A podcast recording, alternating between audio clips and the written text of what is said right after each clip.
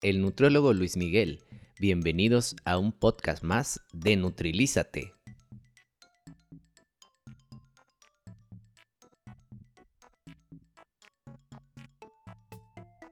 Continuando con la serie de trastornos alimentarios, el día de hoy tocaremos un tema muy importante, el cual es la bulimia nerviosa. Y bueno, la bulimia nerviosa, comúnmente denominada solamente bulimia, es un trastorno, es un trastorno perdón, alimentario grave y potencialmente fatal. Es posible que las personas con bulimia tengan en secreto episodios de atracones, es decir, que, que coman grandes cantidades de alimentos y pierdan el control de su alimentación y luego vomiten para tratar de deshacerse de las calorías adicionales de forma no saludable.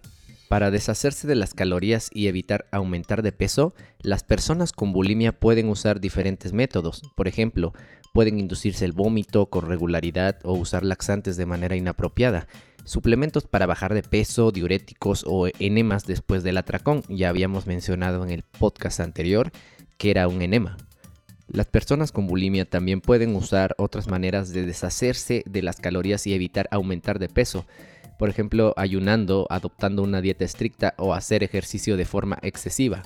Para un diagnóstico apropiado de la bulimia nerviosa es necesario apoyarse en el manual DSM5, del cual ya habíamos hablado en el podcast anterior. Para eso es necesario que se cumplan ciertos puntos. A el episodio recurrente de atracón al menos una vez a la semana durante tres meses, el cual se caracteriza por un episodio de atracón eh, cumpliendo los siguientes puntos. 1. La ingesta en un periodo corto de tiempo, por ejemplo a lo largo de dos horas, de una cantidad de alimentos eh, definitivamente mayor de lo que la mayoría de personas comerían en un periodo similar en idénticas circunstancias. 2 una sensación de ausencia de control sobre la comida durante el episodio. Por ejemplo, una sensación de no poder parar de comer o de ausencia de control de la cantidad que se está comiendo. B. Conducta compensatoria inadecuada em, para evitar la ganancia de peso, ah, tal como eh, provocarse el vómito, abusar de laxantes, diuréticos, enemas y otros medicamentos, realizar ayunos o ejercicio excesivo. C. Tanto los atracones como la conducta compensatoria inadecuada se repiten por término medio al menos una vez a la semana durante tres meses. D. La forma y el peso influyen de manera excesiva en la autoevaluación. E.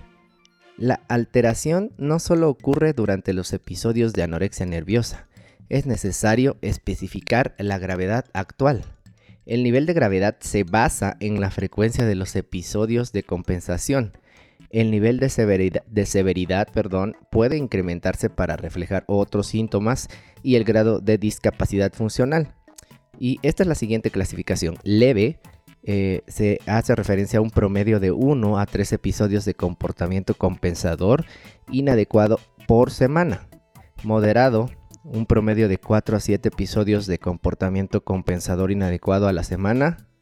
Severo, un promedio de 8 a 13 episodios de comportamiento compensador inadecuado a la semana. Y extremo, un promedio de más de 14 episodios de comportamiento compensador inadecuado a la semana.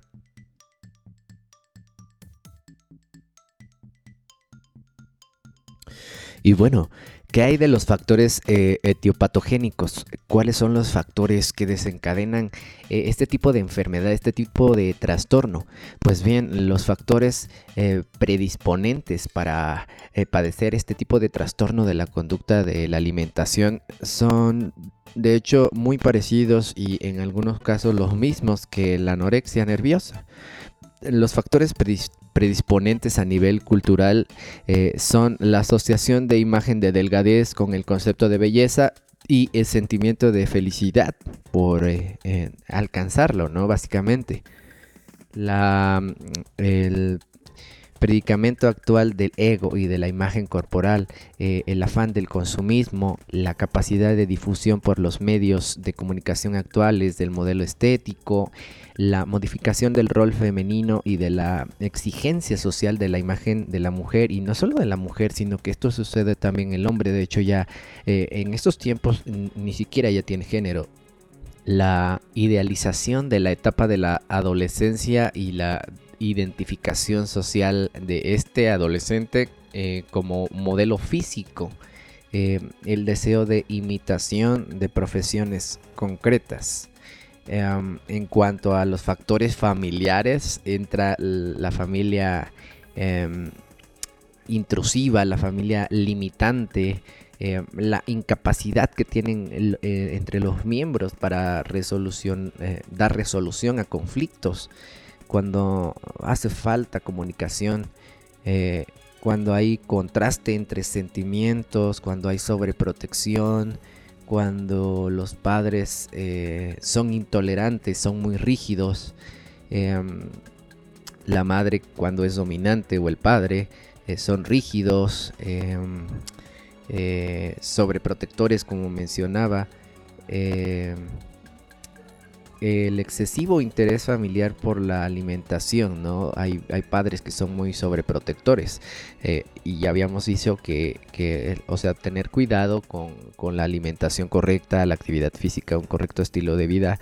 em, es muy bueno, es lo ideal. Sin embargo, eh, como todo, el extremo es, es, este, es perjudicial también, no podemos caer en eso. Em, sabemos que también es considerado algo patológico el tener un excesivo interés por la actividad física, un excesivo este, interés por la alimentación. Em, llegan incluso a obligar a los hijos, este tipo de padres, a participar en, dietas estrictas, a eh, obligarlos a realizar actividad física, eh, a decirles comentarios em, un poco inapropiados respecto a su apariencia física, sus aptitudes físicas. Eh, todo esto son factores familiares que en realidad repercuten mucho para eh, poder desarrollar este tipo de trastorno de la conducta alimentaria o de la alimentación.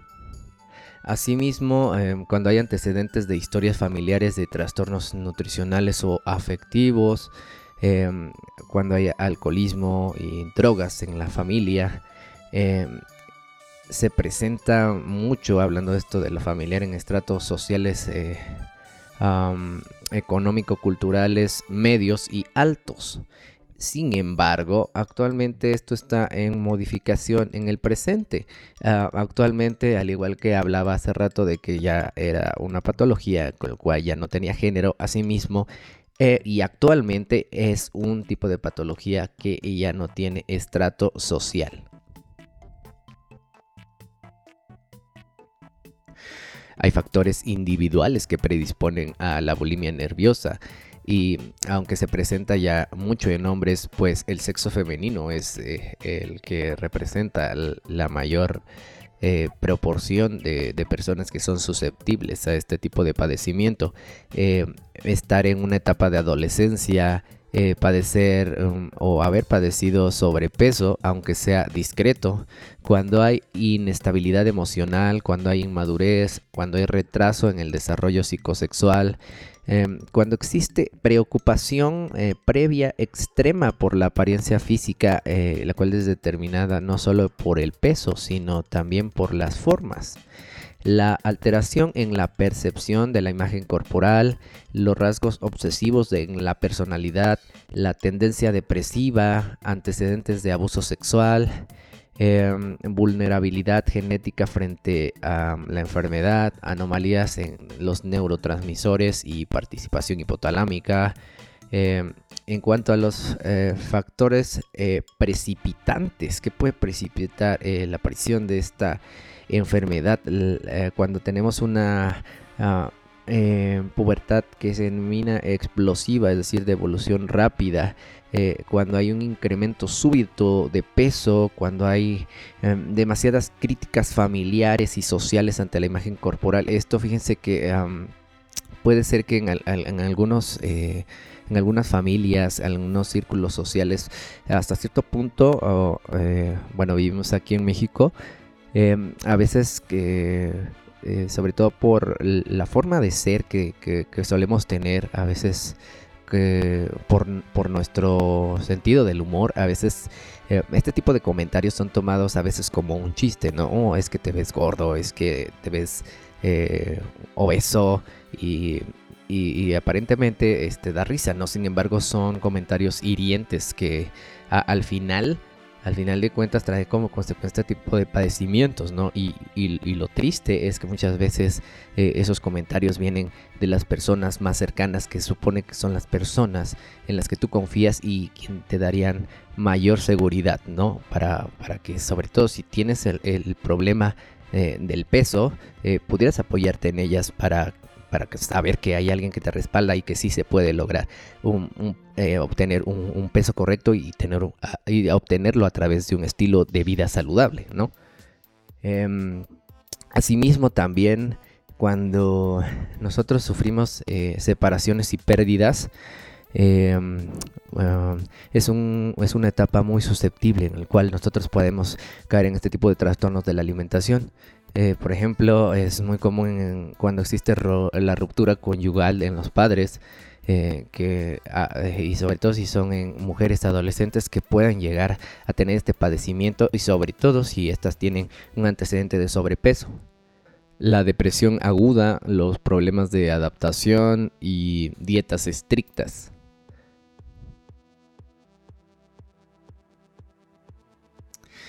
Eh, recordemos que la bulimia se caracteriza sobre todo porque existen eh, eh, periodos de atracones. vamos a hablar de manera muy general este, algo respecto a los atracones. Bueno, el tiempo medio de duración de cada uno de estos episodios puede ser muy variable. pero puede anotarse que en fase de enfermedad aguda está eh, que está muy presente, está, como dice la palabra, agudizado. Los atracones van a producirse no menos de 12 veces por semana. Imaginen eso. Em, se ha descrito eh, mayor asociación de bulimia con el eh, síndrome de ovario poliquístico, así como diabetes tipo 1.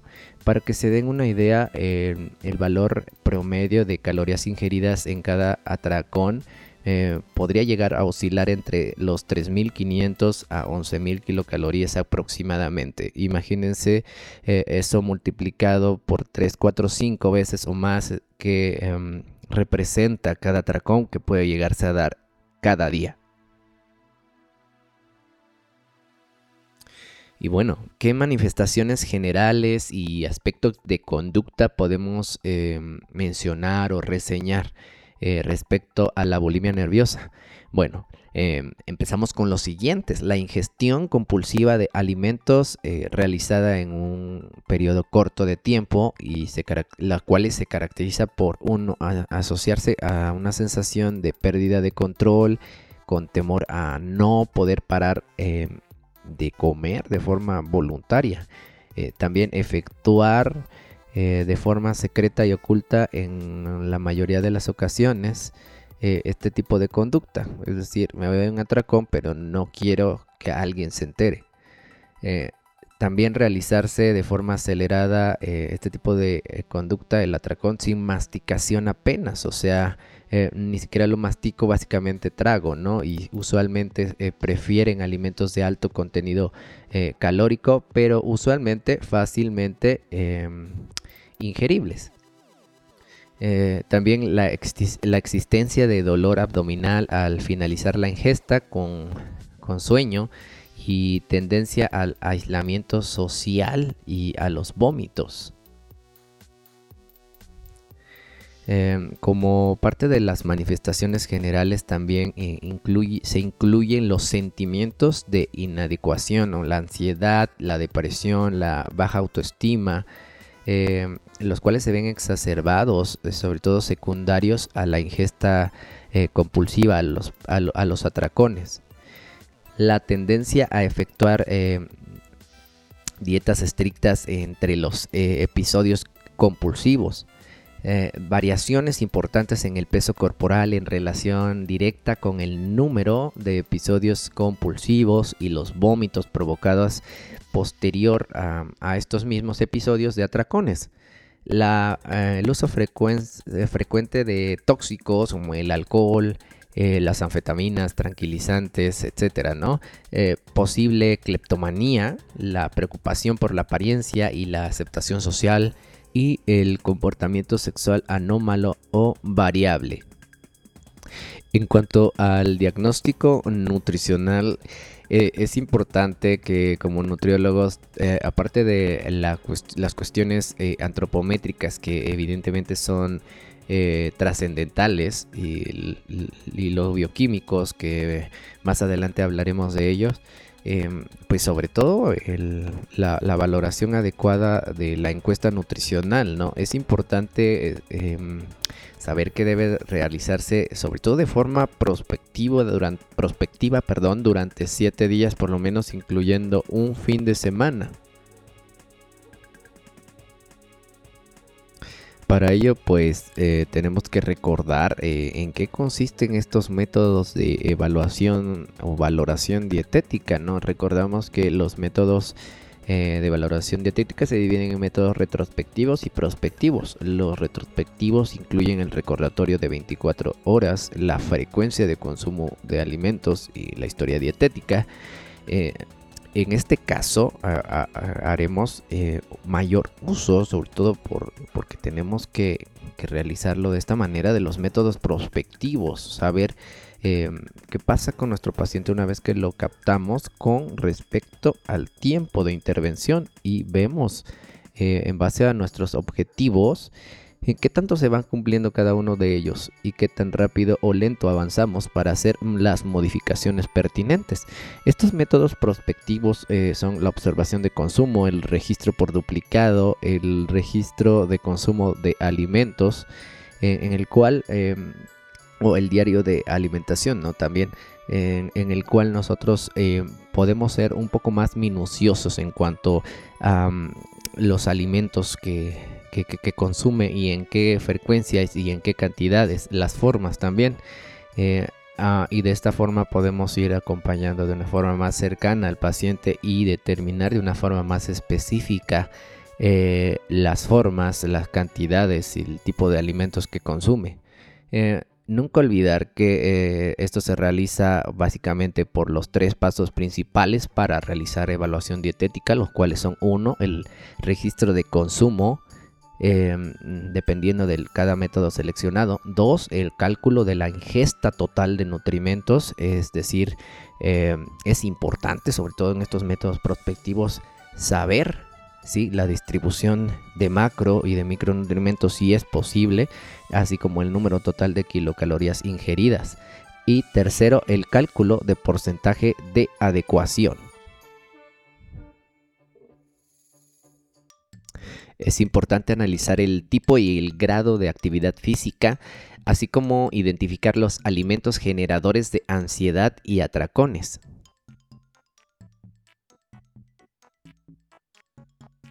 En la bulimia nerviosa, los episodios repetidos aumentan la capacidad gástrica, lo cual retrasa el vaciamiento, amortigua la liberación de colicistoquinina y afecta la respuesta a la saciedad.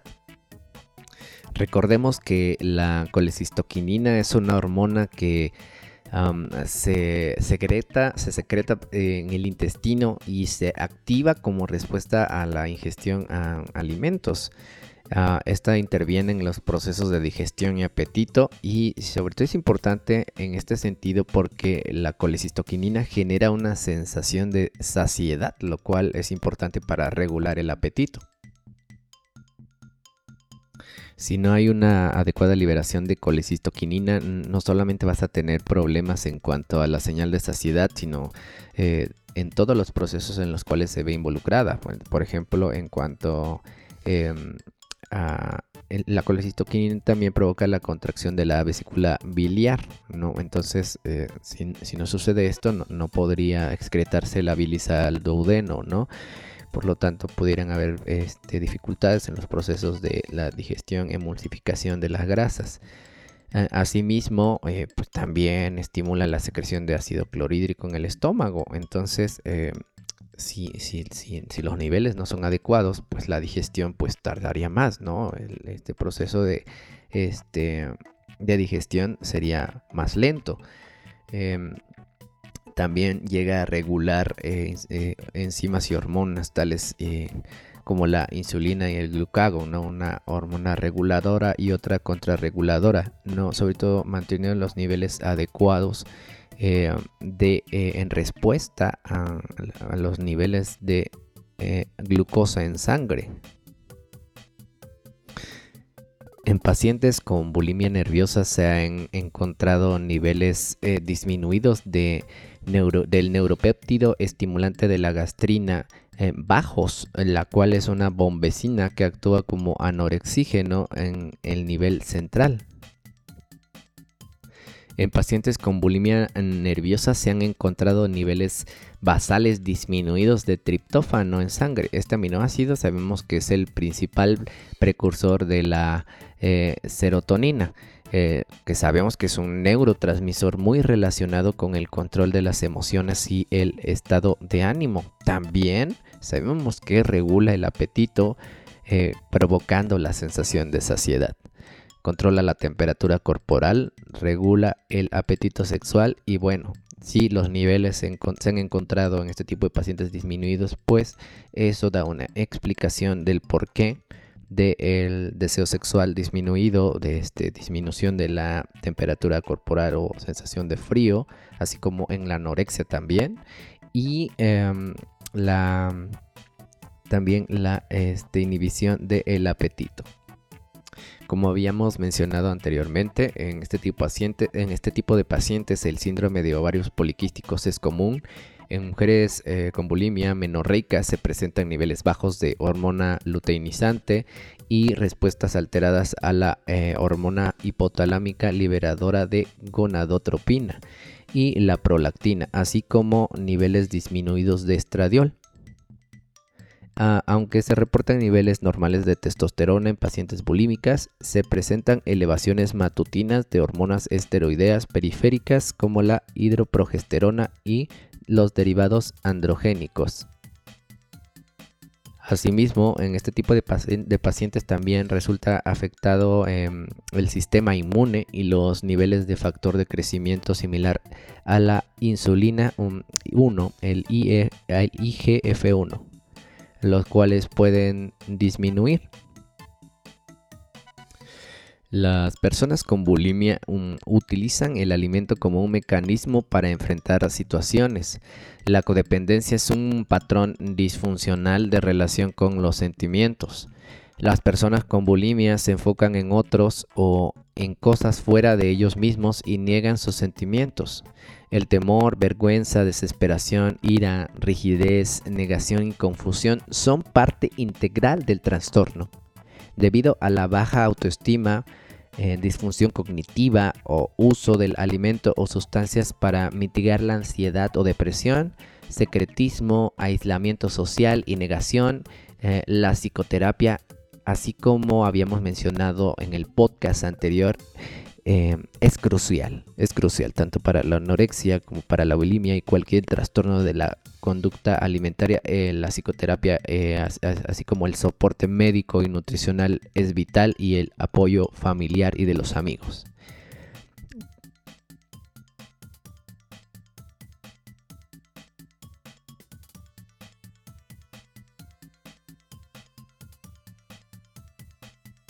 En cuanto a mm, la valoración eh, que no es nutricional, la valoración eh, bioquímica, la valoración clínica, marcadores genéticos, podemos mencionar los siguientes. En marcadores genéticos, bueno, las alteraciones en el receptor para la serotonina H 5HT, eh, perdón, 2A se relacionan con impulsividad conductual y bulimia nerviosa. Existen trastornos en la función de la serotonina durante las enfermedades y persisten después de la recuperación. En cuanto a la clínica es eh, importante mencionar que necesitamos valorar, bueno, específicamente en la antropometría, la talla, el peso actual, el peso habitual, los porcentajes de cambios de peso, son vitales. Em, el índice de Quetelet o índice de masa corporal, cambios porcentuales de peso como había mencionado, antecedentes de abuso de laxantes y diuréticos, eh, ya en la parte clínica, presión arterial, antecedentes dietéticos y de ingestión, ya habíamos mencionado los em, cuestionarios este, dietéticos em, prospectivos sobre todo, la presencia de problemas bucales, dentales, erosión del esmalte dental, Los eh, nudillos con piel áspera, no, esto, esto pues evidentemente habla de la inducción del vómito y la irritación que, causa tanto en los nudillos como la erosión en los propios dientes, eh, los vasos sanguíneos rotos en el ojo, la inflamación de las glándulas salivales, el uso excesivo del, baño, eh, sobre todo, bueno, sabemos que van para observarse en el espejo, para vomitar, etcétera, ¿no? El perfeccionismo que es característico de este tipo de pacientes, de carácter obsesivo, compulsivo,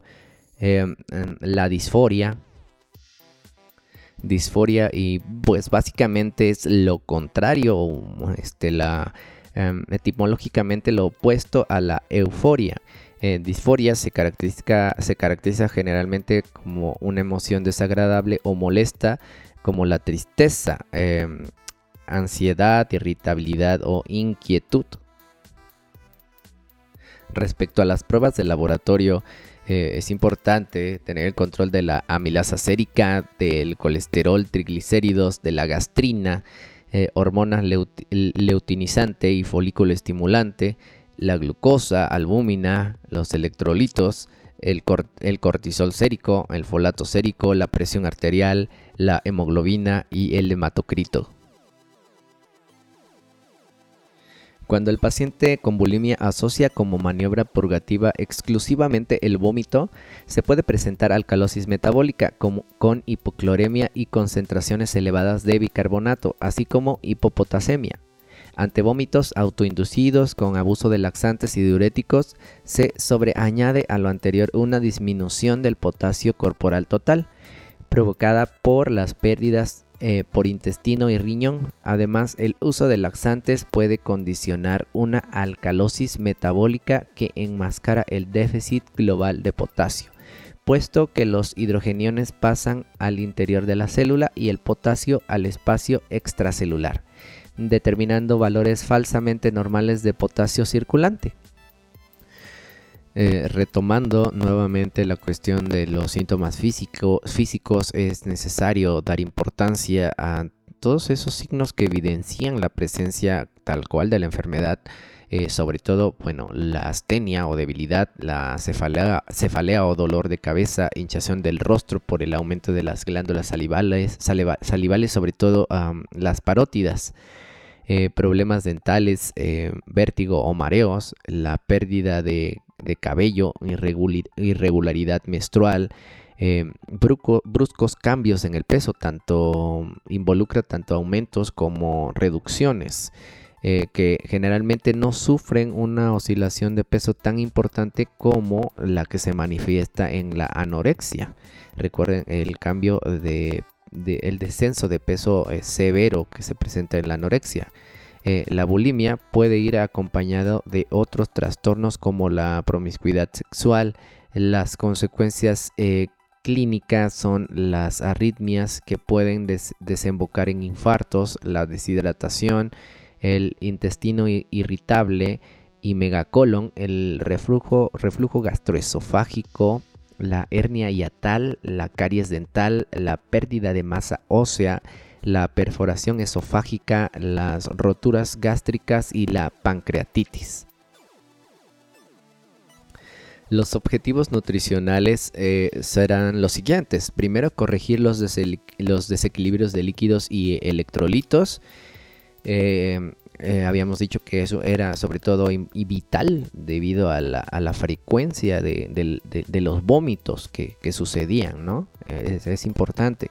Asimismo, individualizar el plan de atención para considerar los antecedentes de peso, los periodos de dietas restrictivas, los episodios de ingestión compulsiva, los comportamientos purgantes, los patrones de comida y de ejercicio alentar el control efectivo del peso junto con el manejo del estrés, establecer un peso deseado acorde al peso actual, el índice de masa corporal deseable a un marco temporal razonable para la recuperación y factores relacionados, la restricción calórica modesta no favorece la ingestión desordenada. También corregir o evitar el edema, contrarrestar la tasa metabólica baja con una dieta equilibrada y ejercicio, así como impedir los problemas de salud bucal por el vómito y los hábitos alimentarios deficientes. Eh, se dice que casi un tercio de las personas con este trastorno tiene erosión, entonces es bastante importante a considerar. Respecto eh, específicamente a alimentos y nutrición, debemos usar porciones controladas de una dieta regular, casi siempre con tres comidas y dos colaciones, aunque bueno, esto al final de cuentas los que sabemos, somos nutriólogos sabemos que termina siendo y debería ser individualizado de acuerdo a las necesidades eh, que identifiquemos en cada paciente y a expensas de cambios. Eh, también cubrir las necesidades energéticas basales más 300 a 400 calorías como etapa inicial, disminuir el consumo de azúcar y alcohol al tiempo que se enfatiza la importancia de otros nutrimentos clave, resaltar la densidad nutrimental y su efecto en la salud, en la apariencia y en la energía, así como fomentar el ejercicio junto con la dieta y la psicoterapia. El ejercicio mejora el estado de ánimo negativo, y los estados y los trastornos de la alimentación, así como favorecer una pérdida de peso. Recordemos que el ejercicio sabemos que es importante y determinante para mejorar nuestra condición física, eh, mejorar nuestra salud cardiovascular, nos ayuda también a utilizar como sustrato energético las reservas lipídicas que tenemos, los depósitos en panículos adiposos, etcétera, movilizar grasas. Eh, es, importante realizar eh, actividad física por ello, sin embargo, también es importante porque la actividad física eh, puede llegar a tener, eh, ayudar a estimular la liberación de endorfinas dependiendo de qué actividad física, intensidad, etcétera. Eh, esto podría tener, ah, llegar a tener un efecto analgésico natural, sensación de placer y felicidad. Ciertos consejos para poder ayudar a los pacientes con trastornos de la alimentación en general son la participación total de todo el equipo que el cual puede estar y debe estar conformado no solamente de los profesionistas involucrados, no como el médico, como los médicos, nutriólogos, psicólogos, psiquiatras, sino que también los familiares y amigos, como he recalcado varias veces. Asimismo, manejar el estilo de personalidad eh, evasivo, sí, sobre todo cuando estos tienen tendencia a suspender el tratamiento de manera pronta. Eh, convertirse en una persona eh, efectiva con funcionamiento independiente, hábitos regulares positivos, tenemos que em, tratar de llegar a un contrato conductual, ¿no? para poder adquirir este tipo de hábitos, los cuales lleva tiempo, no se dice que para formar un hábito como tal, eh, por lo menos son 60 días a 90 días, entonces es difícil, pero se puede lograr con la participación de todos. Eh, eh, explicar cómo es una dieta balanceada, sobre todo respecto, hablando respecto al tratamiento eh, nutricional, explicar cómo es este tipo de dieta equilibrada eh, y alentar los refrigerios, las, las colaciones saludables, identificar las señales de hambre, em, la parte psicológica, sobre todo eh, eh, identificar el tipo de relación familiar positiva y el manejo positivo de conflictos, eh, hablar sobre la asertividad saludable, a la autoeficacia, considerar la presión social para ser delgado, ¿no? Es, es muy importante hablar sobre la realidad de esta situación y sobre todo para prevenir las recaídas, lo cual es frecuente. vigilar los pacientes con diabetes, pero sobre todo los pacientes con diabetes tipo 1, sobre todo porque con bulimia y diabetes tipo 1, imagínense lo que sucede con la omisión de comidas, cuando hay hipoglucemia, cuando hay hiperglucemia y complicaciones, ¿no? Los trastornos de la alimentación son frecuentes en la diabetes tipo 1 también apoyar a los embarazos exitosos, es importante, ¿no? El tratamiento exitoso incluye el patrón apropiado de aumento de peso, disminución de comportamientos de ingestión compulsiva y purga y lactantes con peso normal al nacer, ¿no? Es lo que, eh, lo que queremos, ¿no? Asimismo, alentar niveles saludables de actividad física. Como se pudieron dar, dar cuenta, el propósito principal, primario del tratamiento de la bulimia nerviosa es evitar los episodios de atracones. Eh, este tipo de ingesta compulsiva, ¿no? Mediante el tratamiento eh, de psicología, utilizando este, psicoterapia y utilizando eh, en cuanto a los nutriólogos el control dietético, la adopción de nuevos estilos este, de alimentación, eh, la actividad física adecuada, etcétera. Pero pues también es necesario la utilización muchas veces de fármacos antidepresivos. Por eso es que es usual que en este tipo de patología se utilicen eh, antidepresivos supresores del apetito. Ah, y la aparición eh, de los inhibidores de la recaptación de serotonina ha sido un gran avance. ¿no? Eso mejora mucho el estado de ánimo del paciente.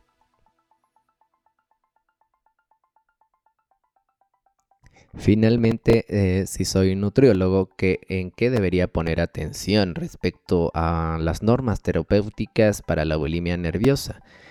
Eh, bueno, debemos transmitirle una educación alimentaria relacionada con los conceptos de dieta equilibrada, requerimientos energéticos, malnutrición y consecuencias de la misma y complicaciones médicas de la bulimia nerviosa. Asimismo, en fase eh, aguda de la bulimia y con el tratamiento nutricional, los pacientes con normo o sobrepeso deben ser avisados de que la estabilización nutricional no inducirá la pérdida de peso. Es muy importante esto. También eh, las comidas deben ser equilibradas para promover saciedad y con suficiente cantidad de grasa a fin de, promover saciedad, retrasando el vaciamiento gástrico. Eh, por ello el cálculo de eh, necesidades energéticas debe ser individual repartiendo el total en cuatro tomas diarias al menos, evitando periodos prolongados de ayuno. Por eso es recomendable el fraccionamiento adecuado de la dieta. La reducción de la comida eh, que puede ser ingerida con la mano, incluyendo verduras, ensaladas y frutas, como modo de prolongar el periodo de ingesta.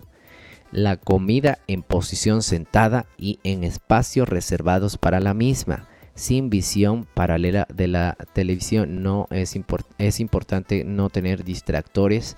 Eh, em, evitar en la medida posible tener, eh, si cocinamos la olla que preparamos de la comida, no tenerla a la disposición del paciente en la mesa, sino que eh, le servimos a nuestro paciente la ración adecuada para él de acuerdo al tiempo de comida y, ya, ¿no? Es, es recomendable utilizar para esto utensilios pequeños. Ingesta progresiva en cantidad, frecuencia y tipo de alimentos identificados como causantes de ansiedad. La prohibición de pesarse en casa. Em, el hecho de pesarse eh, frecuentemente, tener una báscula a su disposición, em, orilla, orilla a episodios nuevamente de atracones, etcétera el mantener un control a, largo plazo una vez conseguida la estabilización del peso y a regulación del comportamiento alimenticio, planteando evolutivamente al paciente situaciones más complejas como comer en un restaurante, ¿no? Por ejemplo. Eh, los efectos colaterales en la bulimia son, por ejemplo, cambios en la glucemia, tanto la hiper como la hipoglucemia, la seroftomía o resequedad bucal, el estreñimiento, el aumento de presión arterial, los cólicos abdominales y los cambios de peso. La combinación de terapia cognitiva conductual con educación nutricional y un programa de actividad física ayuda a disminuir la depresión y ansiedad, ayudar al paciente a redescubrir la capacidad de estar solo sin sucumbir al apremio de comer en forma compulsiva. El entrenamiento para la asertividad puede ser muy provechoso. La información también fomenta mejores hábitos, como los textos básicos de nutrición. Explicar los resultados del desequilibrio hidroelectrolítico como espasmos musculares, problemas renales o paro cardíaco. Confirmar que no existe cosa alguna como los alimentos prohibidos. Explicar la forma de controlar el ciclo de la bulimia desesperación o ansiedad que conducen a, un, atracón básicamente, lo que lleva al temor de la gordura, ¿no? De engordar. Y esto al vómito o al abuso de fármacos, lo que deriva en la liberación del temor, pero también en la culpa, etc. La higiene bucal estricta después del vómito atenúa la erosión dental. A menudo son útiles los grupos de autoayuda Y bueno, es así como llegamos al final de este podcast. Les agradecemos inmensamente el habernos escuchado. Eh, saben que nos podemos eh, comunicar vía eh, Facebook, vía Twitter, también en Instagram. tenemos esas redes sociales por las cuales nos podemos poner en contacto por cualquier duda que tengan. saben, nosotros somos Nutrilízate y nos vemos en un nuevo podcast. Hasta pronto.